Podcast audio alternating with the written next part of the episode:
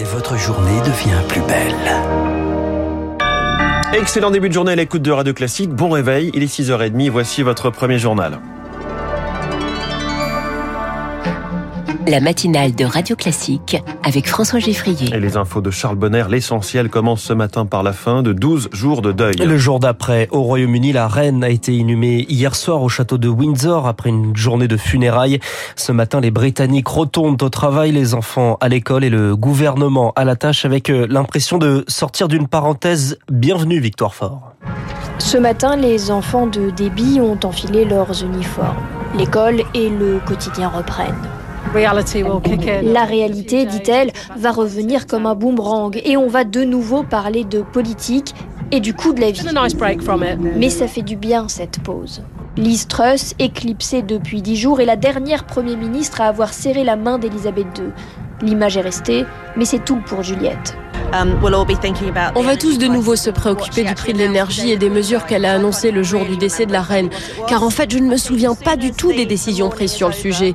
Et je pense que c'est sorti de la tête de tout le monde. Les foyers les plus modestes sont étranglés par les factures et la pauvreté grimpe en Grande-Bretagne. Alors Dan attend. On verra bien ce que les politiques nous réservent. Là, ils ont une distraction, mais ils vont bien être obligés d'affronter la réalité. Si le retour au quotidien ne sera pas simple pour tout le monde, tous ici formulent un vœu que le pays reste tout aussi rassemblé. Le reportage à Londres de Victoire Fort, l'envoyé spécial de Radio Classique. Le retour aux affaires pour la première ministre Liz Truss est à New York pour l'Assemblée générale des Nations Unies. Des rencontres en coulisses et des discours successifs à la tribune. Emmanuel Macron s'exprime ce soir 20h heure française dans un contexte de guerre en Ukraine. Marc Tédé, l'enjeu est d'aborder le conflit, mais sans braquer. Dans l'entourage du chef de l'État, on souligne que c'est la priorité de ce déplacement à l'Assemblée générale des Nations unies, ne pas laisser s'installer le sentiment d'une opposition entre les pays de l'Ouest, les Occidentaux et les pays du Sud, les premiers étant à la manœuvre pour soutenir l'Ukraine et sanctionner la Russie, quand les autres doivent tant bien que mal faire face chez eux aux conséquences de cette guerre en Ukraine, notamment pour leur alimentation ou leur énergie. Il ne s'agit donc pas, souligne un diplomate, de leur demander de choisir leur camp, mais plutôt d'engager un dialogue et une coopération avec eux, d'autant que l'urgence climatique sera également au cœur des préoccupations de cette Assemblée générale. Y faire face nécessite de la concertation entre les États.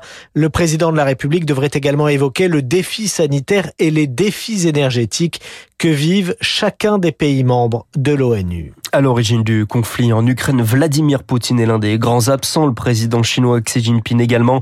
Volodymyr Zelensky, le président ukrainien, s'exprimera exceptionnellement en visioconférence demain. Autre dossier abordé, celui du nucléaire iranien. Accord rompu par les États-Unis de Donald Trump et depuis jamais renégocié, le président iranien Ebrahim Raisi doit s'entretenir justement avec Emmanuel Macron aujourd'hui. L'Iran, qui est par ailleurs secoué par des manifestations, de nouvelles hier après la mort d'une femme interpellée par la police des mœurs, ne respectant pas le code vestimentaire strict de la République islamique. C'était le 13 septembre. Mort condamné hier par l'Union européenne. Manan, Manaz pardon, Shirali est politologue spécialiste de l'Iran les Iraniens se sont sentis solidaires. Ils se sont identifiés dans le deuil de la mère de cette fille. Des manifestations partout, de toutes les provinces. C'est d'une ampleur exceptionnelle. Ce type de mouvements sont très déstabilisants pour un État dictatorial comme la République islamique. Cette manière d'essayer de se justifier, ça montre quand même, ils sont complètement mal à l'aise. Ils savent que ce mouvement a de la capacité de basculer en quelque chose de beaucoup plus important. Il est 6h34 et après Adrien Caténins, le député écologiste Julien Bayou est visé par des accusations. La commission de son parti chargée des violences sexistes et sexuelles saisie par une ex, une ex petite amie. Une histoire qui se termine en souffrance, disait Julien Bayou en juillet au Figaro. Hier soir, Sandrine Rousseau, autre députée invitée de France 5, dit avoir reçu cette femme à son domicile parlant de comportement de nature à briser la santé morale des femmes. Patrick Poivre d'Arvor visé par deux nouvelles plaintes pour viol et agression sexuelle. Les témoignages révélés dans Libération, le journaliste a été entendu en juillet dans le cadre cadre d'une enquête préliminaire ouverte après d'autres accusations. La sobriété, c'est aussi quand on se déplace. Éviter la voiture, favoriser le vélo, c'est ce que le gouvernement veut mettre en avant aujourd'hui. Et pour le prouver, opération de communication à Matignon et une grosse enveloppe, Pierre Collat. Oui, 250 millions d'euros, une somme dévoilée par le Parisien aujourd'hui en France. C'est la moitié de tout ce qu'a dépensé le gouvernement dans le précédent quinquennat. Elisabeth Borne veut marquer le coup. La cour de Matignon est transformée en mini-circuit vélo avec panneaux de signalisation et stands de réparation. Pour présenter le plan des ministres, devrait même faire le déplacement à bicyclette dans les rues de Paris.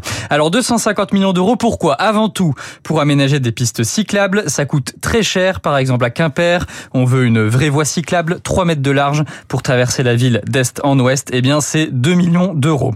Pardon, ce budget servira aussi à financer des formations de circulation à vélo pour les enfants, construire des parkings sécurisés, 50 millions d'euros consacrés au seul stationnement et encourager les filières de fabrication de cycles français. Pierre Collat, une évolution préoccupante de certains indicateurs de la santé périnatale, c'est la conclusion d'un rapport de Santé publique France dévoilé aujourd'hui.